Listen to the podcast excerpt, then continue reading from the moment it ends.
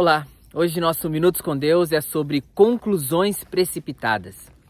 Você já se precipitou em algumas conclusões? Isso acontece com cada um de nós e precisamos estar atentos a isso. Vamos ler 1 Samuel, capítulo 1, dos versículos de 12 a 14. Diz assim o texto: Enquanto ela, Ana, aqui no caso, continuava a orar diante do Senhor, Eli, que era um sacerdote, observava sua boca.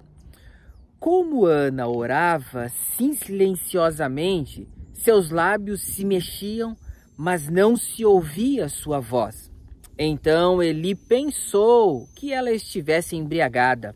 Ele disse: Até quando você continuará embriagada? Abandone o vinho. Uma precipitação de Eli. Ana, esposa de Eucana.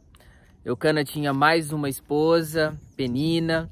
Um, é, Ana vivia um momento delicado, ela clamava a Deus para que ela pudesse ter um filho.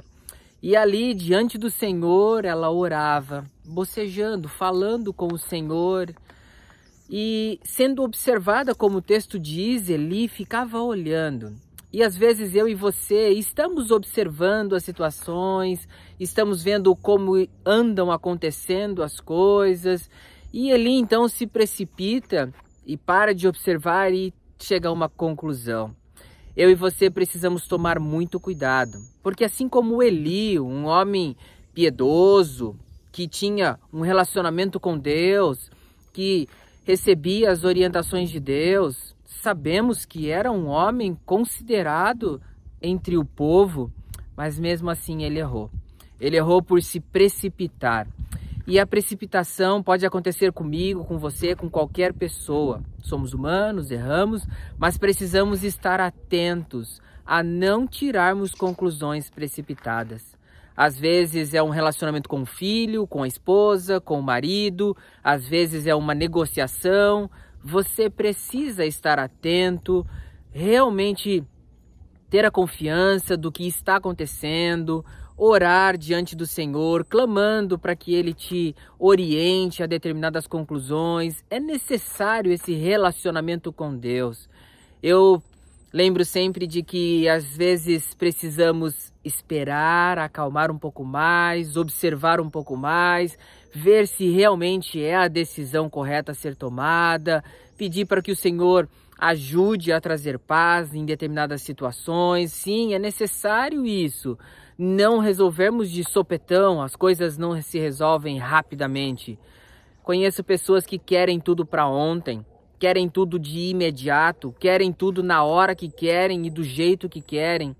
E nisso traz grandes consequências e sofrimento para todas as pessoas, tanto aqueles que desejam, que tiram suas conclusões precipitadas, quanto para as outras pessoas envolvidas. O meu desejo é que você tenha calma, que você avalie, que você, além de observar, coloque diante do Senhor.